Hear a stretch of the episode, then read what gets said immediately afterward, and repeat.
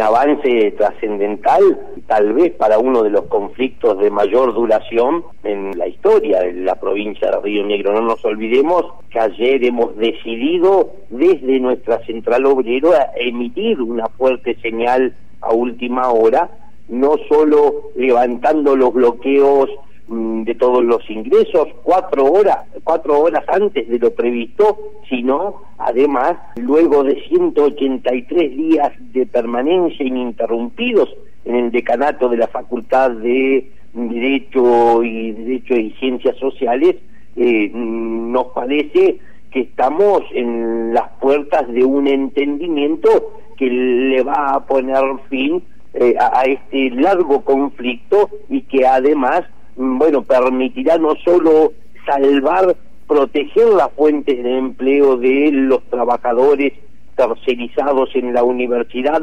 superar esa instancia de tercerización de no solo de los trabajadores, sino también mm, de sus familias. Y por supuesto si algo ha quedado o está quedando demostrado tiene que ver con que la justicia penal no es la que va a resolver como desde muchos sectores se piensan o en este conflicto se exigía, se demandaba, la justicia penal no resuelve, jamás lo hizo ni lo va a hacer los conflictos laborales. Los conflictos laborales se resuelven desde la política y con diálogo. Si algo va a quedar claro durante estas, estas horas es que no hacía falta ni desalojo ni represión, sino lucha y gestión.